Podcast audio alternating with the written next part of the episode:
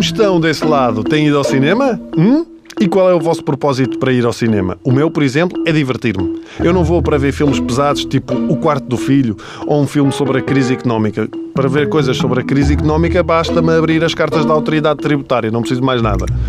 Eu quero algo que, que me distraia da realidade, não é? Aliás, o meu processo de escolha dos filmes para ir assistir é muito simples. Eu vejo as críticas no jornal O Público, o que tiver menos estrelas é esse que eu vou ver. Uma vez que calhei ir ver um filme que tinha 4 estrelas e meia, ainda hoje estou para perceber o que é que era. E vocês dizem, mas isso és tu, pá, que és burro e pouco culto. Pode ser. E eu até quis discutir o filme, mas não havia mais ninguém na sala. E era a semana de estreia. Não obstante, há filmes, mesmo os mais comerciais e inócuos, que não interessam nem ao Menino Jesus, até porque não, não via cinema nessa altura do Menino Jesus. Estamos esta semana então a falar dos piores filmes alguma vez feitos.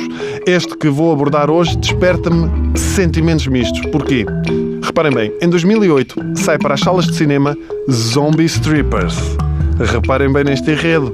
Uma casa de striptease é atingida por um vírus secreto que uma agência do governo deixa escapar.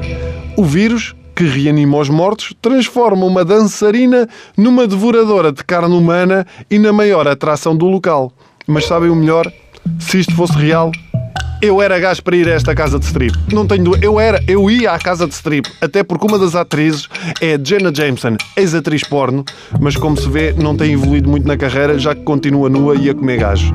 E posso assegurar que não é o melhor filme dela. Ouvi dizer, nunca vi nada, hein? Contaram?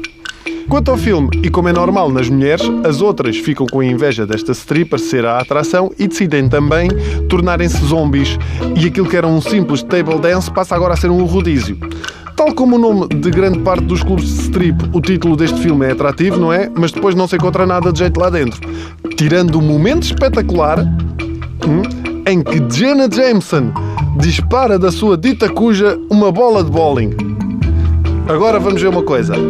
Vale a pena ir ver o filme por esta cena de uma bola disparada da Vajiji? Duvido. Até porque podem encontrar isto ao vivo no Cais do Sodré.